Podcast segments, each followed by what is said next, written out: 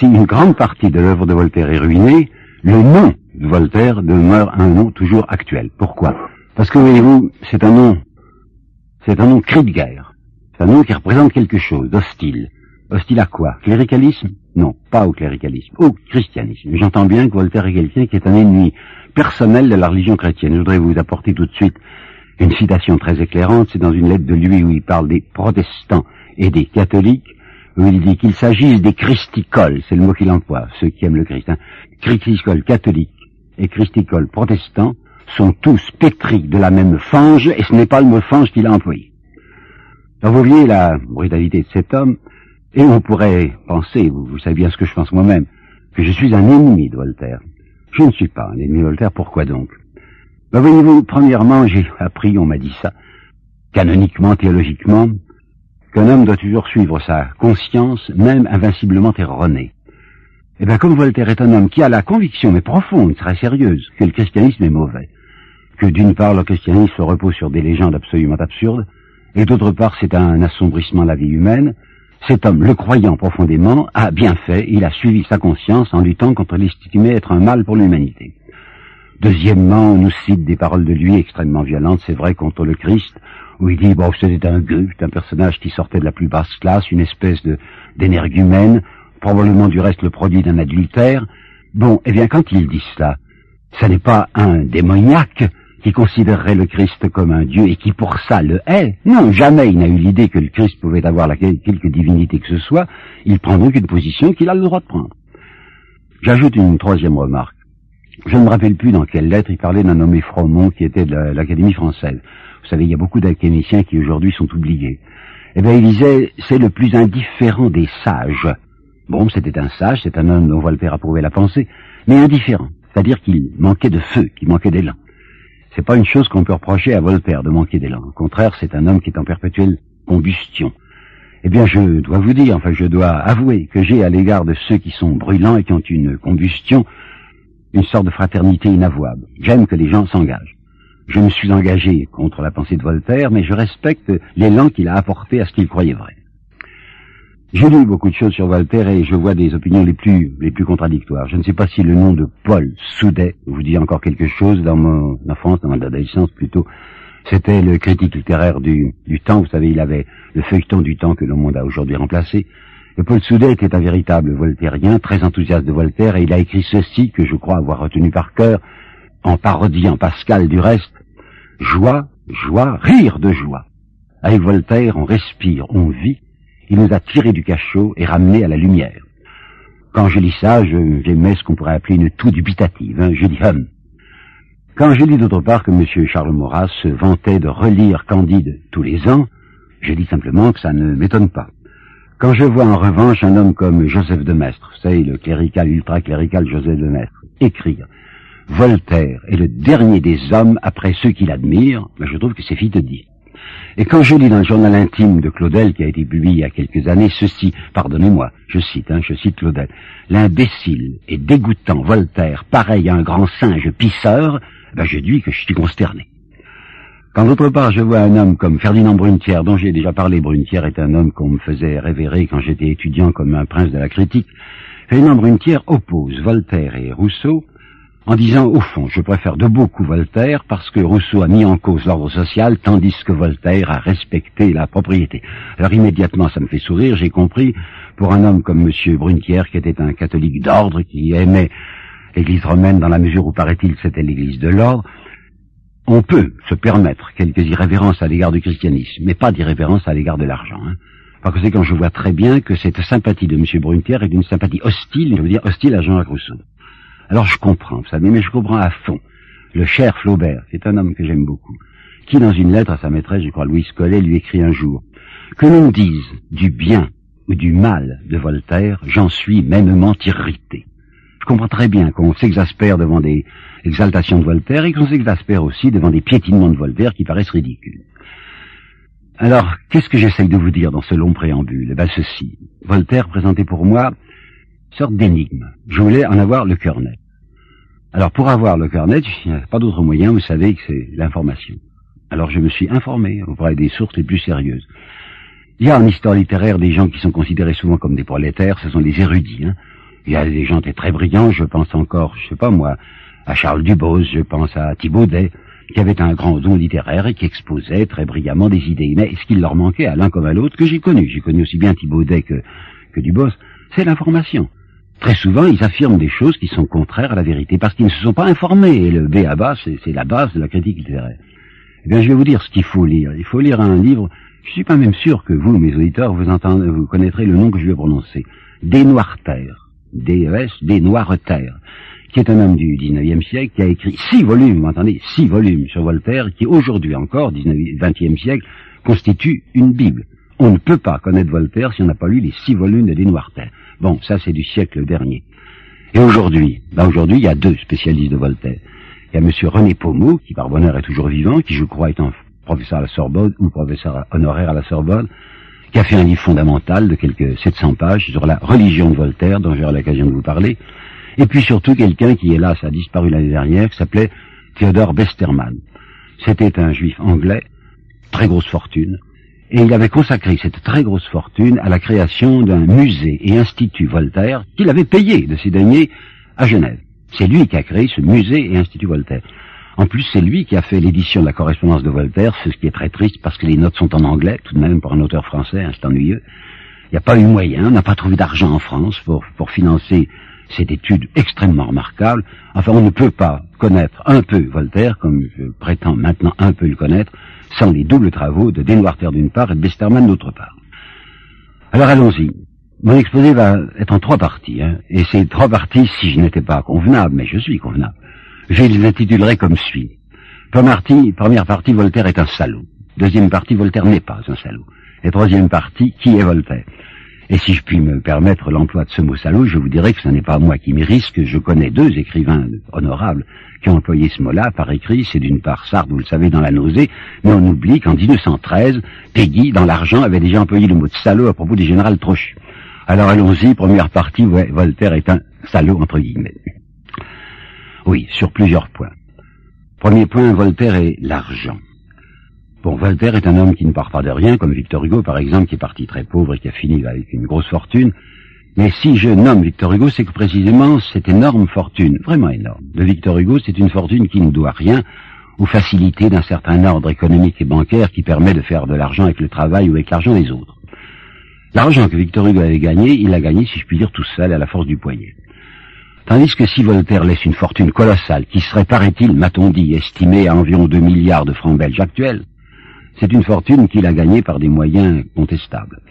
Premièrement, il ne part pas de rien, son père avait déjà une certaine petite fortune, mais comment a-t-il réalisé l'opération, lui? Ben, Premièrement, c'est pas des honorants, hein, des pensions. À propos de Jean-Jacques, je signale que les encyclopédistes, et Voltaire en particulier, étaient des gens qui tentaient de grappiller des pensions partout, pension française de Louis XV, pension de Frédéric II, pension de Catherine II, pension suédoise, bon, ils adorent les pensions. Deuxièmement, c'est un spéculateur. Et là, j'ai une chose intéressante à vous dire, c'est qu'on raconte assez souvent que si c'est brouillé avec Frédéric II, c'est que paraît-il, il se serait permis de se moquer en sourdine, mais Frédéric leur aurait appris des poèmes de Frédéric II. Non, il ne s'agit pas de ça.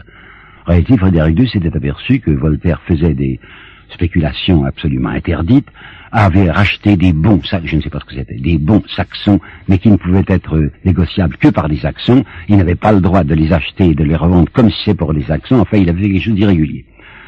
Bon, passons encore. Mais alors la troisième source principale de sa fortune, c'est les fournitures militaires. Vous n'imaginez pas au XVIIIe siècle ce qu'on pouvait gagner sur les fournitures militaires. Je crois que ça s'était un peu atténué, je n'en suis pas sûr. Mais il y avait des procédés très particuliers pour s'enrichir dans les fournitures militaires. Il s'agissait de trucage. On remettait ce qu'on appellerait aujourd'hui une enveloppe, une enveloppe, hein, à un, commis de la, guerre, par exemple, et le commis vous disait, ben oui, j'ai reçu cent mille paires de chaussures. Je dis n'importe quoi. Hein. En réalité, on en a livré 10 000. Alors, comme il était payé sur 100 000 paires de chaussures et qu'il en avait fourni que 10 000, il s'en facilement. Les trois quarts de l'énorme fortune de Voltaire viennent de ces fournitures militaires qui sont des fournitures truquées. Deuxièmement, c'est un homme qui attache beaucoup de prix à cette fortune, et j'ai peur qu'il ressemble à un de ceux dont parlait Jean-Jacques Rousseau, qui disait « Ce sont de ces puissants qui ne seraient plus heureux si les faibles n'étaient pas misérables. » En effet, je puis vous dire, sachant ce que je dis, qu'une des félicités de Voltaire, a des éléments de sa félicité, vient de la privation d'autrui. Exemple, quand il écrit à un correspondant, c'est merveilleux, ma, petite villa de Ferney, hein, j'ai un carrosse à l'italienne qui est doublé de soie, j'ai tout ce que l'on peut rêver en fait d'ameublement et de nourriture, de quoi faire crever de jalousie la plupart de mes collègues de l'académie. L'idée de les faire crever de jalousie est importante. J'aime pas beaucoup ça. Vous voyez qu'il y a chez Voltaire, du côté des comportements de l'argent, quelque chose de gênant. Un homme qui était très voltairien et que j'aimais beaucoup, qui était Gustave Lançon, qui a fait une histoire de la littérature française, qui a été mon maître à la Sorbonne. Lançon, qui est très voltairien, disait Voltaire, du point de vue de l'argent, a un côté sordide. Premier point. Deuxième point, c'est un intrigant et c'est un arriviste extraordinaire. C'est un homme qui ne lésine pas sur les moyens de se pousser. Il est arrivé, par exemple, à écœurer même le roi Louis XV, qui pourtant était féru d'hommage, je vous assure. Mais il allait tellement fort que Louis XV en a été exaspéré et l'a prié de baisser le ton. À un moment où Voltaire est candidat à l'Académie française, il écrit une lettre à un jésuite qui était de l'Académie française. Or, vous savez qu'il n'aimait pas beaucoup les jésuites. Et il dit dans cette lettre, si vous m'aidez à entrer à l'Académie française, je vous assure que votre compagnie n'aura pas à s'en repentir. Voilà une chose encore un peu gênante. Autre chose. Il s'agit maintenant de Frédéric II. Il est de chez Madame du Châtelet, il habite dans son château du reste, et à ce moment-là, il désire très vigoureusement être nommé gentilhomme de la cour de Frédéric II et rejoindre la Prusse. Or, ça ne l'empêche pas, à ce moment-là, d'écrire des choses qui sont pénibles. Un ridicule amour n'embrasse pas mon âme, ce n'est pas moi qu'on verra soupirer sottement aux genoux d'une femme.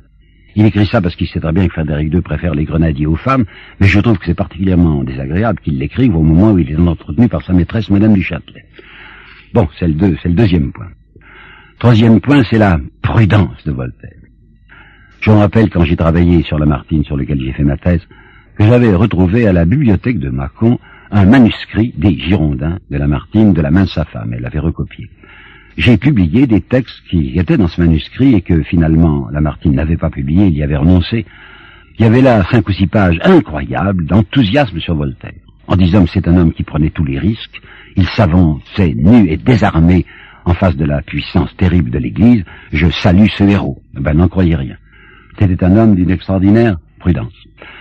Quand il euh, commence à publier, c'est la Régence. Vous savez qu'à la suite du Louis XIV et du vieux Louis XIV, sous l'influence de Madame de Maintenon, il y avait une certaine rigueur de, de mœurs, au moins d'attitude, tandis qu'avec le Régent, on peut tout dire. Alors vous voyez un Voltaire qui se déchaîne, qui ne prend pas de risque parce qu'il sait qu'il est appuyé par la cour, mais lorsqu'à la Régence succède Louis XV, et le premier Louis XV, bien que ses mœurs fussent contestables, était un homme qui voulait au moins une apparence d'ordre, Voltaire baisse le ton. Pourquoi? Parce qu'à ce moment-là, il est candidat à plusieurs choses. En avril 45, il veut être historiographe du roi. Un an plus tard, en avril 46, il voudra être académicien. Plus tard, en décembre 46, il voudra être gentilhomme ordinaire du roi. Et comme il ne faut pas déplaire au roi, à ce moment-là, il met une sourdine assez véhémente. D'autre part, on dit toujours Voltaire est un encyclopédiste. Attention, jamais Voltaire n'a donné son nom à l'encyclopédie. Il est dans la coulisse, il les aide beaucoup, il leur dit ce que vous faites est excellent, mais comme l'encyclopédie est menacée par le pouvoir, comme Diderot par exemple a fait l'expérience de la prison, Voltaire ne donnera jamais son nom à l'encyclopédie, précisément pour ne pas courir de risque. Savez-vous que c'est quelqu'un, Voltaire, qui a publié une quantité extraordinaire, énorme, de textes anonymes ou pseudonymes?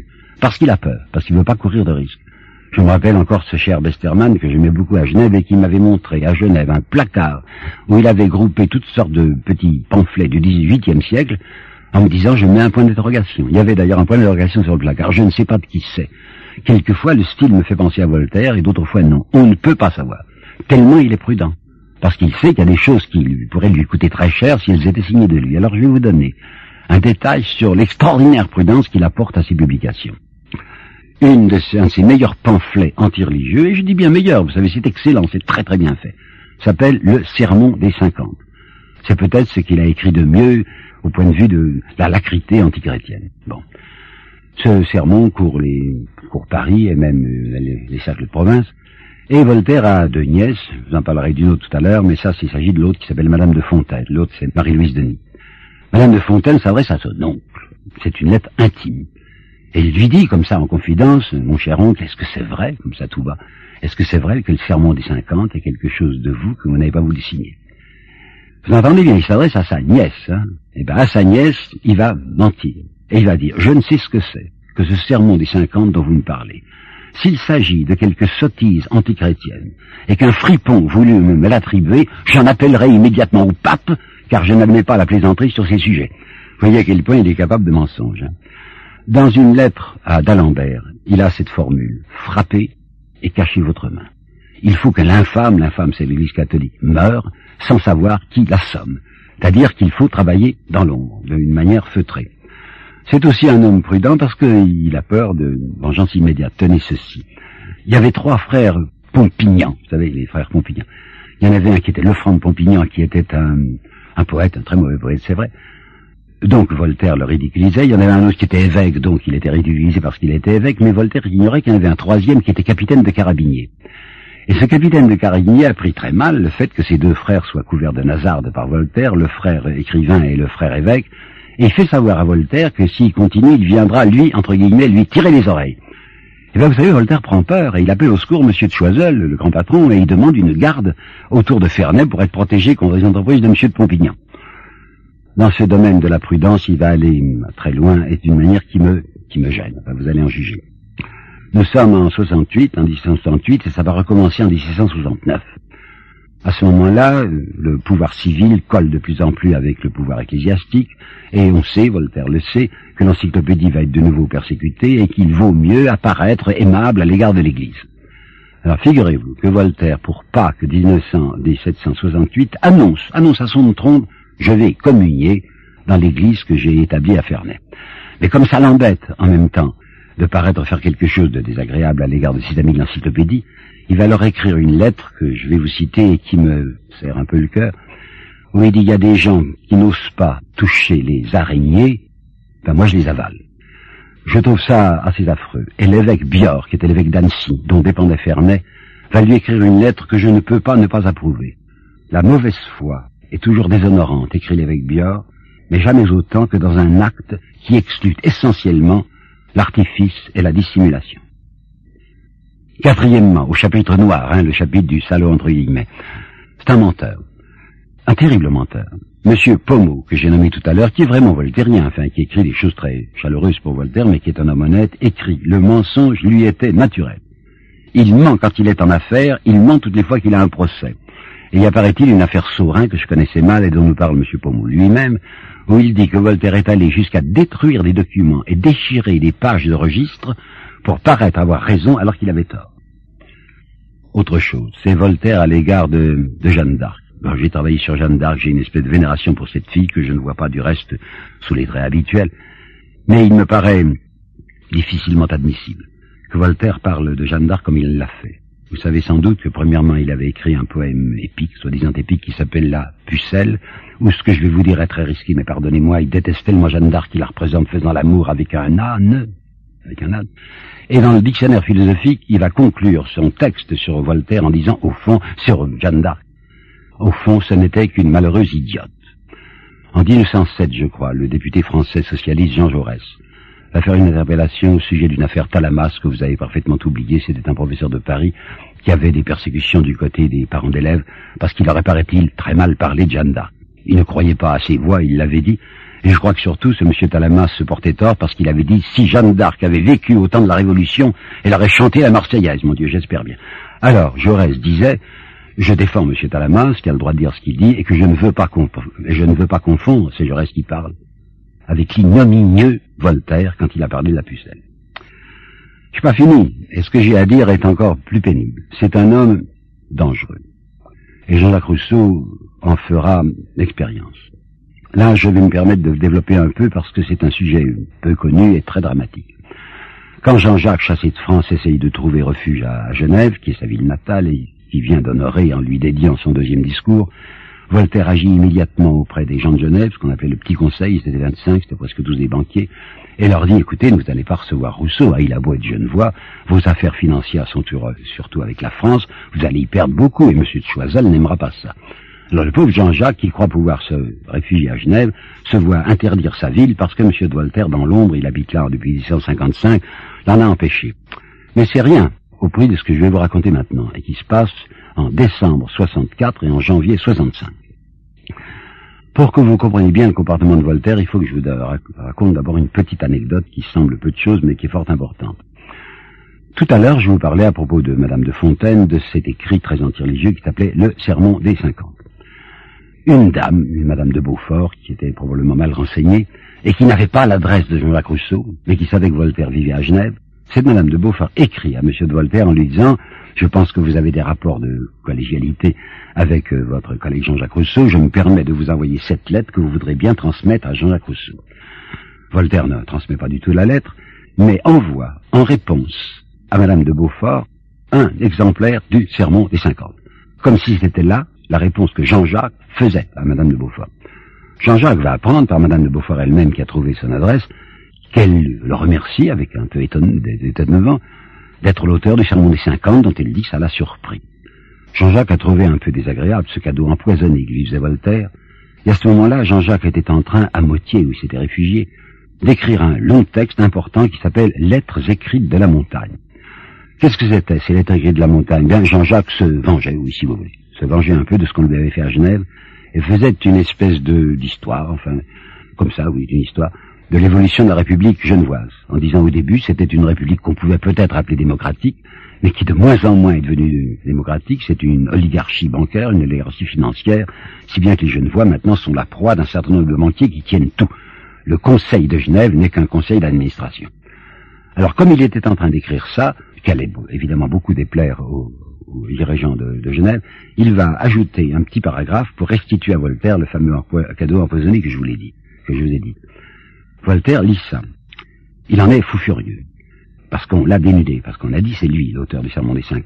Et comme il sait d'autre part que les gens du Petit Conseil de Genève sont très effrayés de la propagande de Jacques Rousseau, ils ont toujours peur de soulèvements plébéiens, ils disent que les rues basses, vous savez, Genève à ce moment-là c'est une petite ville, hein, et puis il y avait comme aujourd'hui ce qu'on appelle le quartier haut, le quartier haut de Sylvastion, qui était le quartier noble, puis en bas il y avait les rues basses. Alors les gens du Petit Conseil, qui siègent en haut naturellement, ont toujours peur d'une agitation dans les rues basses et disent Jean-Jacques est très capable de soulever ces rues basses avec un livre comme celui-là.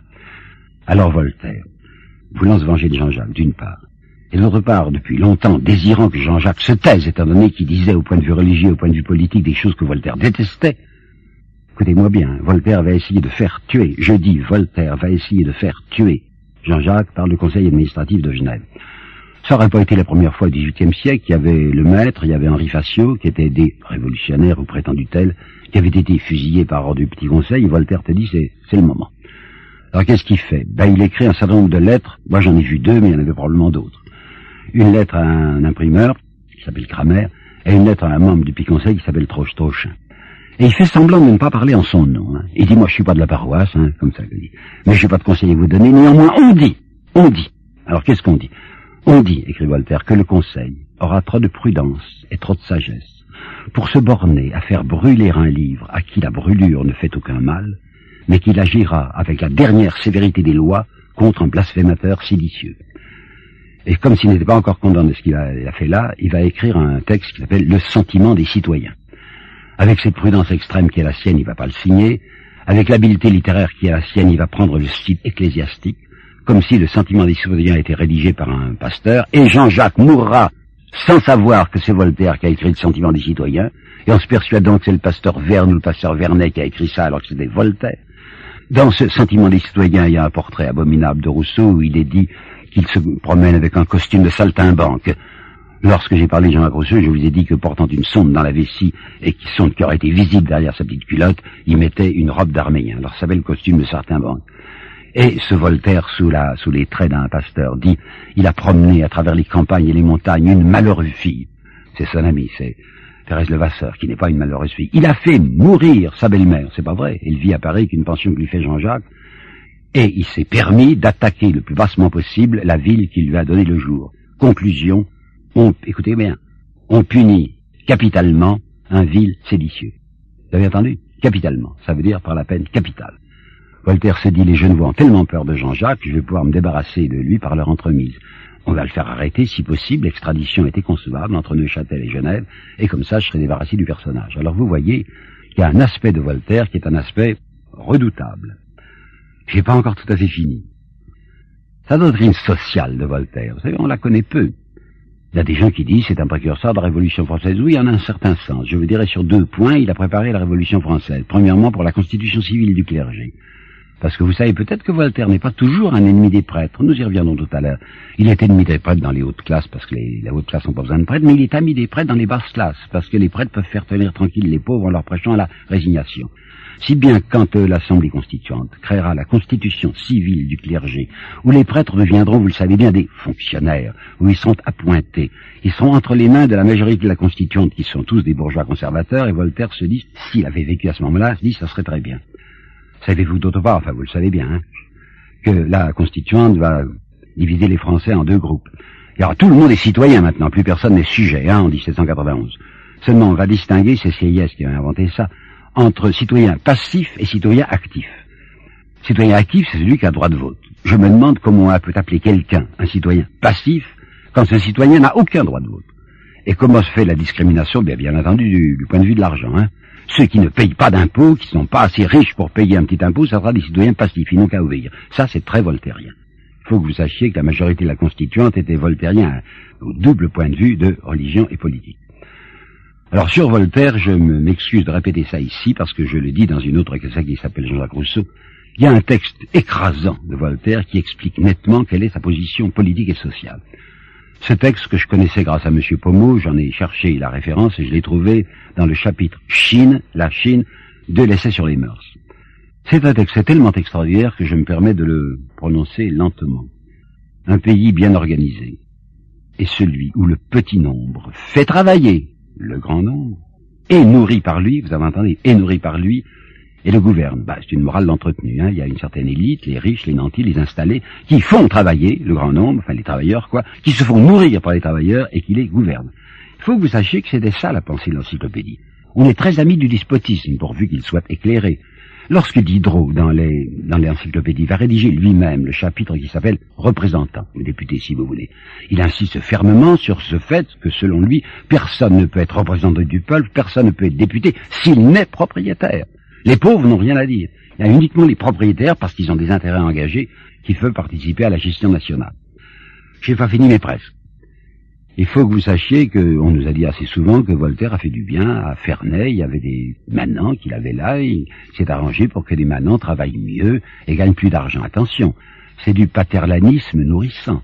Parce qu'effectivement, il s'arrange pour que les manants aient de nouveaux instruments oratoires, il les guide bien, parce que s'ils gagnent davantage, comme il leur impose des dîmes, eh bien, il sera bien nourri par les, par les paysans. On nous dit aussi, mais il se préoccupait de culture populaire. Il a fait venir tout de même un instituteur à, à Ferney, qu'il payait.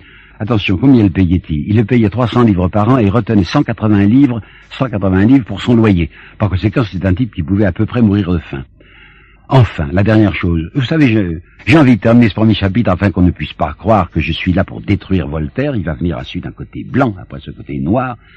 C'est l'antisémitisme de Voltaire qu'on dissimule le plus possible. Or, il a écrit sur les juifs des choses inacceptables. Il a dit, le juif est un être fait de lâcheté, et qui le conduit aux pires abdications morales. En fait d'abdication morale, hein, il se pose là. Deuxièmement, il dit, les juifs sont l'ennemi du genre humain, sont les ennemis du genre humain, la juiverie est une nation atroce. Bon, j'ai fini cette sombre première partie, mais la deuxième partie ne ressemble pas à la première. Deuxième partie, titre que je vous disais en souriant, Voltaire n'est pas un salaud. J'ai trouvé dans ce livre de Pommeau, auquel j'ai déjà fait deux fois allusion, la phrase que voici, rien de plus facile que d'accabler Voltaire en dissimulant ce qui gêne. J'ai pas du tout envie de l'accabler, j'ai envie de comprendre. Eh bien, la première chose qu'il faut dire et qui est importante, c'est qu'il est un homme qui est capable de bonté et même de tendresse. Il y a un personnage dont le nom vient souvent dans la correspondance et des gens de lequel je suis pas très renseigné, qui s'appelle Thierriot. Ce que je peux vous dire, c'est que Voltaire a toujours soutenu et défendu ce Thierriot, alors que Thierriot n'a pas toujours été très aimable à son égard. Il ne sait pas se venger. Pour Thierriot, il le soutiendra toujours. Premier point. Deuxième point, on le voit très généreux à l'égard de Marie Corneille. C'est la petite nièce, je crois, de Corneille. Elle est tombée dans une espèce de détresse et il va s'occuper d'elle, il va l'aider. Vous me direz, c'est parce qu'elle s'appelait Corneille que c'était très spectaculaire de l'aider. Bon. Alors vous apercevez une fille qu'on lui présente, c'est la fille d'un gentilhomme savoyard qui avait été autrefois dans les Anses et qui n'y est plus, et il l'a, il l'a connue, on lui en a parlé. Il va pour ainsi dire l'adopter, cette fille. Hein. Il lui constituera une dot, il la mariera très bien, et il la soutiendra toujours. Mais c'est à l'égard de sa famille qu'il faut voir. Premièrement, il a une sœur dont on parle presque jamais, qui est morte jeune, qui s'appelait Catherine, et il va écrire dans une lettre Mon cœur, mon cœur, a toujours été tourné vers elle. Quand elle disparaît, il y a trois enfants de cette sœur, il y a un fils et deux filles. Il va s'occuper des trois enfants, attentivement. Figurez-vous que le fils, il va le faire prêtre. Ça arrivera même jusqu'à être chanoine. C'était à ce moment-là un bon métier. Vous savez, ce beau métier de prêtre qui mène à tout, comme dira Stendhal. C'est amusant de penser que le neveu de Voltaire est un prêtre. Les deux sœurs. L'une s'appelle Madame de Fontaine, je vous en ai pas. C'était lui qui avait fait le mariage aussi, hein, ce qu'on appelle un beau mariage. Et à propos du serment des 50, mais c'est évidemment Marie-Louise Denis qui est la plus intéressante. Pourquoi donc? Quand elle devient veuve, elle a 44 ans. Elle a 32 ans. Elle a 32 ans. Nous sommes en 44. Lui a 50 ans. Il est tout à fait évident qu'il va devenir amoureux, je dis bien physiquement, amoureux de cette nièce. Alors des gens évidemment haussent des épaules en disant c'est dégoûtant, enfin c'est donc... Vous savez, si on condamne Voltaire parce qu'il est amoureux de sa nièce, il faut aussi condamner Lamartine. Parce que tout le monde sait que Lamartine a été réellement amoureux d'une de ses nièces et qu'il l'aurait épousée mariage blanc avant de mourir. Mais je voudrais appeler votre attention sur le fait suivant. Rien n'est plus facile, vous savez, que de confondre le, désir et, l'amour. Le sexe n'a pas son pareil pour se faire prendre pour le cœur. Or, Voltaire a aimé cette Marie-Louise avant de la désirer et l'a aimée après avoir cessé de la désirer. Or, il faut que vous sachiez qu'elle n'a pas toujours été bien. Elle se moquait de lui, il le savait probablement en douce, parce que les gens aiment rapporter les méchancetés. Eh bien, il soutiendra, il défendra toujours cette Marie-Louise Denis. Je trouve que c'est à mettre à son actif. Deuxièmement, des toutes petites choses. Je viendrai à des choses plus graves après. Il y a un côté gamin chez lui qui me plaît beaucoup. Il avait une passion des feux d'artifice. Les, fusées, par exemple, le mettaient dans une jubilation incroyable. Il aimait aussi, quand il avait des visiteurs, acheter ce que l'on appelait à ce moment-là, je ne sais pas comment on appelle ça aujourd'hui, des espèces de petites cartouches repliées qu'on appelait des crapauds, et il lançait ces crapauds dans les jambes de ses invités pour les voir sauter sur place. Il avait à demeure un, un jésuite, le père Adam, qui était un peu sourd, très, très gentil, avec lequel il aimait à jouer aux échecs. Et comme il n'aimait pas perdre, et que le père Adam gagnait parfois, au-dessus du jeu d'échecs, Voltaire tendait ses mains, et entre son index et son doigt et son midus replié, il saisissait tournait le nez du père Adam qui rayait beaucoup. Je vois Voltaire capable de se moquer de lui-même. Par exemple, on a annoncé la venue chez lui du prince de Ligne, qui est un personnage considérable. Alors il se fait faire un extraordinaire habit, il est très vieux à ce moment-là, un habit mordoré. Il y a de grandes manchettes de dentelle qui dissimulent ses mains jaunes et, ridées. Et il dit dans une lettre, comme ça, on a l'air noble. Pas sérieux. Pardon, des choses sérieuses. Voltaire est un homme qui n'aime pas que les gens se plaignent en disant tout va mal, et il y répond tout va mal, ben il faut s'en occuper. Et il va s'occuper de choses. Par exemple, quoi? Ben, L'affaire Calas, vous savez bien ce que c'est, c'est un homme qui avait été accusé d'avoir tué son fils parce que ce fils d'un protestant voulait se faire catholique, et il semble bien que c'était une accusation injuste. Alors Voltaire va se débattre et se battre réellement pour la réhabilitation de ce Calas. Vous me direz qu'il y avait un arrière-plan, hein et que défendant un homme qui était un protestant, qui était persécuté par les catholiques, il continuait à travailler contre l'infâme, c'est-à-dire l'Église catholique. Alors je veux citer au moins trois cas où il n'y a pas d'arrière-plan religieux et où Voltaire s'engage pour la justice, pour la vérité. Il y a l'affaire Montbailly, il y a l'affaire des Martins et il y a l'affaire Lali Tolandal, en particulier Lali Tolandal. Je vous répète qu'il n'y a là aucun arrière-plan, qu'on ne peut pas soupçonner de défendre quelqu'un pour être offensif à l'égard de l'Église, c'est réellement une question de justice. Et dans l'affaire Lali Tolandal, quelque chose me touche beaucoup. Il s'agit des derniers moments de Voltaire. Voltaire est très vieux, il a passé 80 ans, et il a, semble-t-il, semble-t-il, un, un cancer dans la vessie. Aujourd'hui, les cancers dans la vessie, je sais ce que c'est, on peut en mourir sans en souffrir beaucoup. À ce moment-là, il n'y avait pas d'analgésique. Et je vous assure que les six derniers mois de la vie de Voltaire, ça a été un enfer. Hein. Il allait mourir. Dans 15 jours, 3 semaines, il va mourir. Hein. Et il est dans ses convulsions et dans ses horribles souffrances. Or, il apprend que ça y est, qu'on a gagné. Que la litanada est réhabilitée. Eh bien, cet homme qui est dans ce lit de convulsif, enfin son lit de mort, va encore trouver le moyen de dicter à son secrétaire une toute petite lettre, un petit billet au fils de la Lisa Landal pour dire je peux mourir tranquille maintenant, nous avons gagné. Eh bien, ce sont des choses qui comptent. La torture. Vous savez peut-être que Louis XVI va abolir la torture en octobre, je crois, 77. Mais vous savez peut-être pas que Voltaire, depuis des années, luttait pour abolir l'application de la torture dans la justice française. Par conséquent, quand Victor Hugo en 1878, va participer, malgré les ricanements de la presse conservatrice en France et en particulier de la presse des, jésuites, va participer à l'hommage rendu à Voltaire pour le premier centenaire de sa naissance, et quand Victor Hugo va dire ce jour-là à Paris et publiquement Voltaire est un homme qui a travaillé pour le bien public, c'est parfaitement exact. Je voudrais essayer de comprendre d'une manière plus profonde quelle est sa position métaphysique, sa position religieuse. Pommeau, que j'ai cité plusieurs fois, est convaincu que Voltaire est réellement un déiste, un homme qui croit en Dieu, Et même M. Pommeau va aller plus loin puisqu'il va dire, je vais l'appeler, je l'appellerai un déiste chaleureux. Je me souviens d'avoir parlé moi-même quand j'étais étudiant à M. Gustave Lançon, qui me disait, oui, oui, c'était un homme qui avait une sorte de chaleur. Et on apporte deux textes pour ça. Je ne suis pas chrétien, mais c'est pour t'aimer mieux, dit-il à Dieu, mais c'est pour t'aimer mieux, parce que les chrétiens ne savent pas bien t'aimer. Et puis deuxièmement ceci, ô toi qu'on méconnaît, ô toi que tout annonce, si je me suis trompé, c'est en cherchant ta loi. Mon cœur peut s'égarer, mais il est plein de toi. Voilà évidemment des textes assez frémissants, où on pourrait dire euh, que Voltaire a là enfin un dédisme chaleureux. Eh bien, je n'y crois pas. Et je dois vous dire que j'en ai parlé plusieurs fois à Westermann, qui pense comme moi qu'en réalité Voltaire n'était pas un déiste. Voilà ce qu'il faut que vous sachiez bien. Il y a un Voltaire patent et un Voltaire latent. Il y a un Voltaire euh, visible et apparent et il y a un Voltaire occulte. Pourquoi se masque-t-il? Bah, Parce qu'il y a un danger physique. Hein. À ce moment-là, vous savez que l'Église était le, considérait le pouvoir civil comme son bras séculier et qu'il y a pas mal de gens qui se sont aperçus du danger qu'il y avait à attaquer l'Église.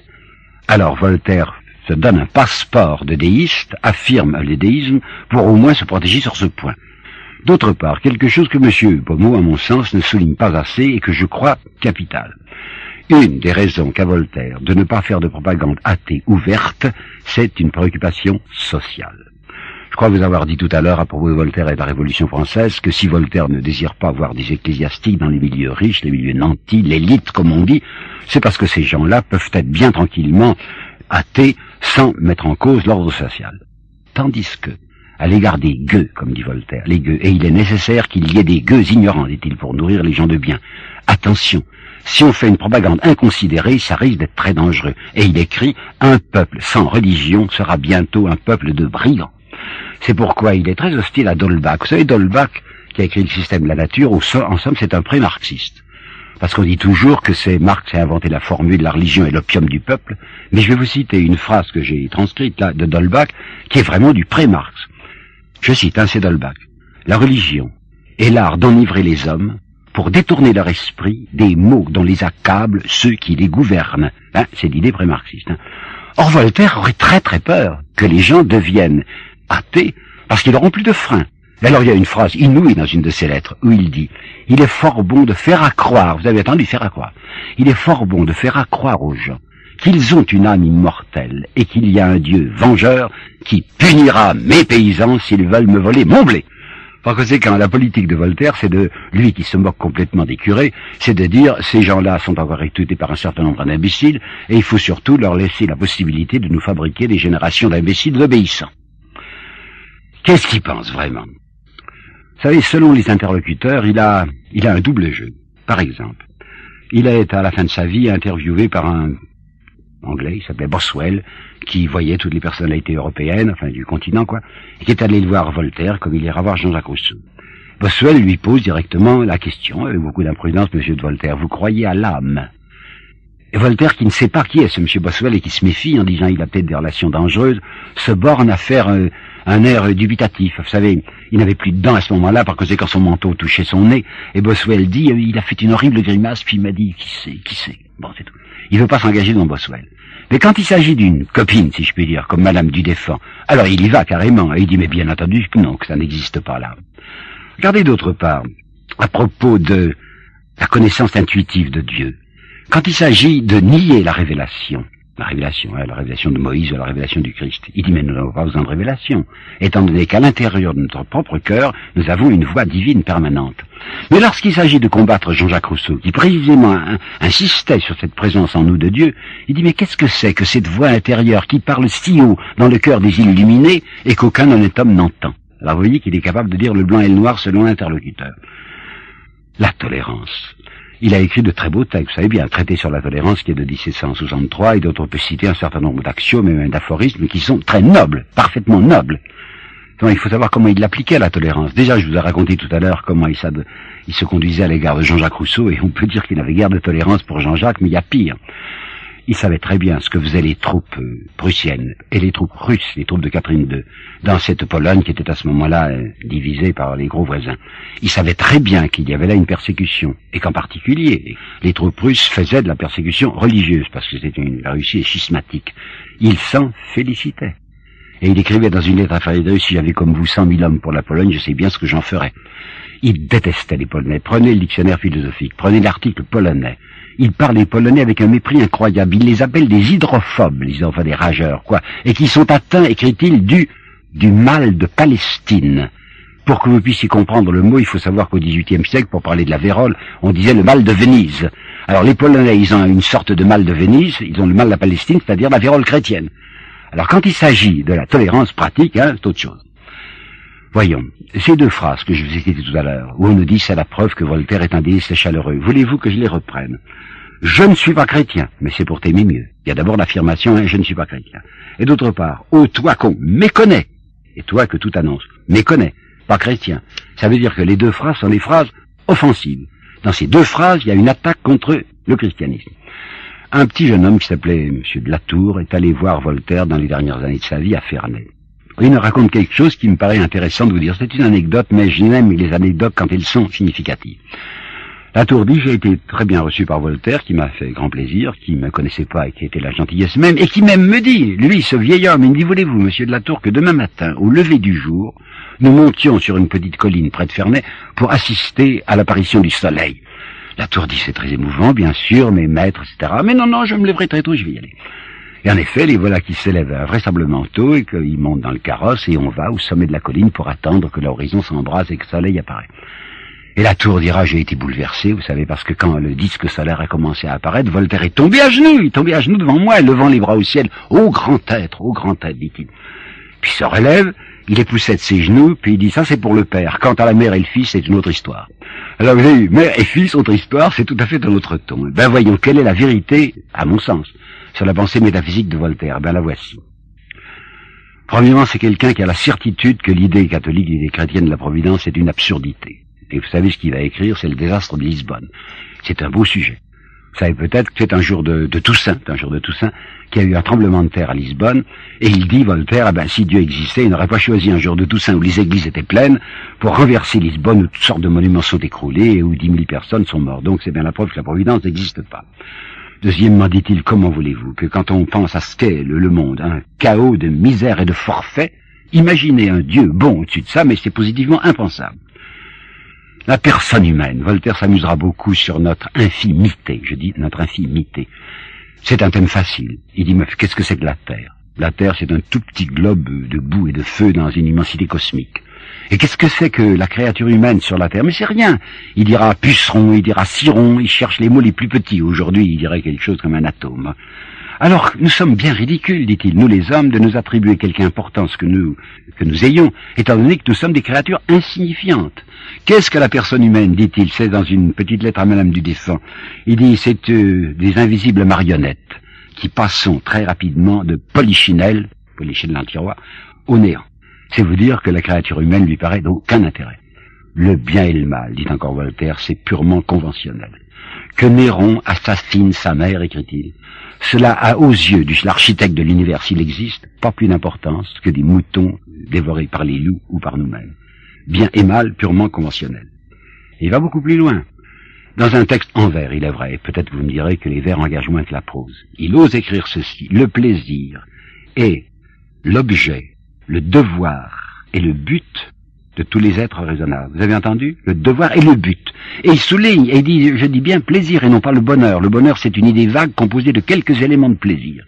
Par conséquent, la philosophie de Voltaire, telle que vous la voyez dans Candide, c'est ceci. Hein.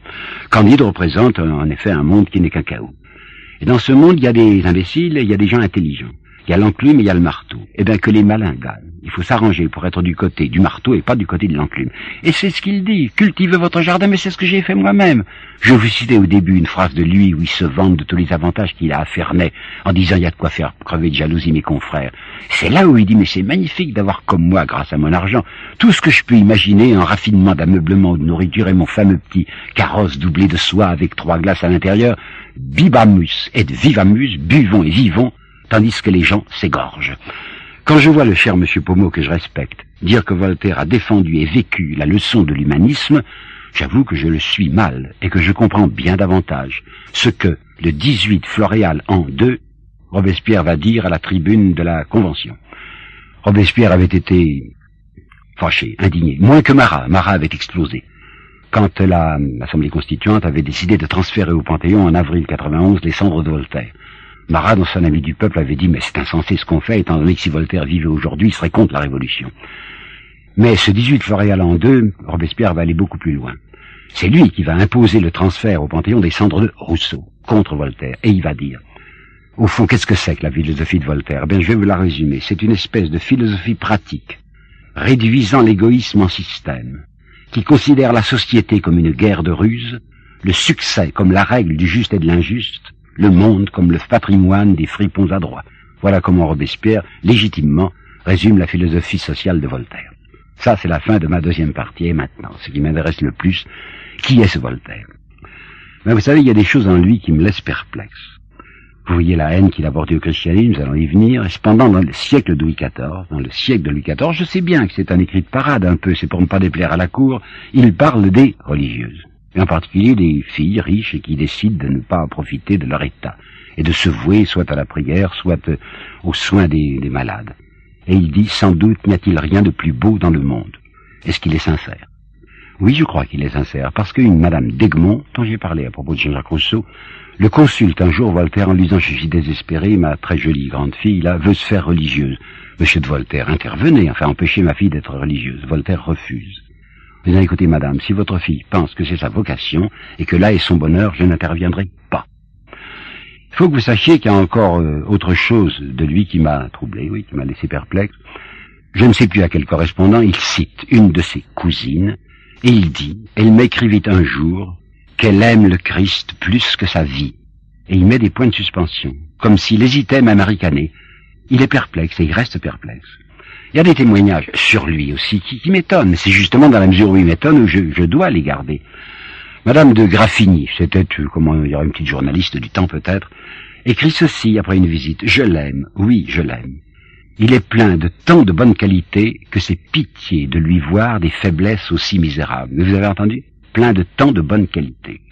Vous avez une autre femme contestable, je sais bien, qui s'appelle Madame de Genlis, qui a été la maîtresse du futur Louis-Philippe, et qui va dire, au sujet des yeux, du regard de Voltaire, quelque chose qui m'étonne et que justement je dois citer.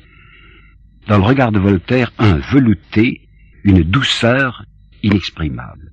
C'est pas comme ça que nous le voyons d'habituel. Vous savez, d'habitude, vous savez la fameuse phrase de Musset sur ce ricanement, ce rire impur de Voltaire. Vous voyez des portraits de lui quand il était jeune. Je vois un portrait de 25 ans, un portrait de 32 ans où il est redressé, fendant, insolent, où il a plutôt un rictus qu'un rire. Mais il est capable d'avoir, paraît-il, un velouté et une douceur inexprimable dans les yeux. Bon, ces deux femmes, vous allez peut-être phallocrate sourire en disant les femmes ça compte pas. Alors je vais vous dire un homme, Moultou.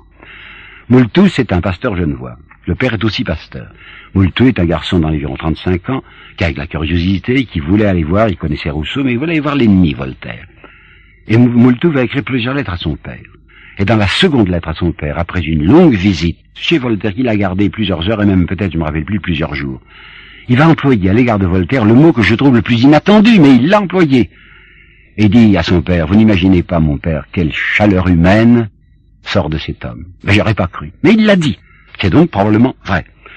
Je parle, je parlais des portraits de lui tout à l'heure. Ben, vous savez, il y a deux portraits de lui qui m'étonnent beaucoup. Il y en a un qui a été révélé par Monsieur Besterman, car c'est Besterman qui a eu l'audace, je dis bien l'audace, oui, de publier intégralement les lettres de Voltaire à Madame Denis, où il y a des choses que je n'oserais pas vous dire ici. Bon, il a trouvé une, un, deux, deux, dessins parallèles où il y a le visage de Voltaire. À ce moment-là, Voltaire, 50 ans, est un peu gras. Nous le voyons toujours très maigre, hein, Voltaire. C'est un peu gras. Il y a Madame Denis à côté qui est ravissante. Hein, elle a 32 ans.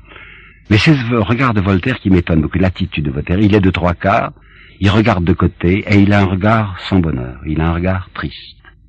À côté de ça, vous avez plusieurs dessins de ce fameux Hubert ou Hubert, H-U-B-R-T, qui a des quantités de dessins de Voltaire. Il y en a beaucoup qui sont à, à Leningrad, je crois, au musée de l'Ermitage, et puis il y en a un certain nombre à, Genève. Je les ai tous examinés. Il y a deux ou trois dessins où Voltaire regarde en haut. Vraisemblablement, il est assis et il parle à quelqu'un qui est debout devant lui. Bien, figurez-vous que le mot que je vais employer est aussi surprenant pour moi que chaleur humaine. Dans ce regard du vieux Voltaire qui regarde quelqu'un, passe ce que je pourrais appeler une enfance.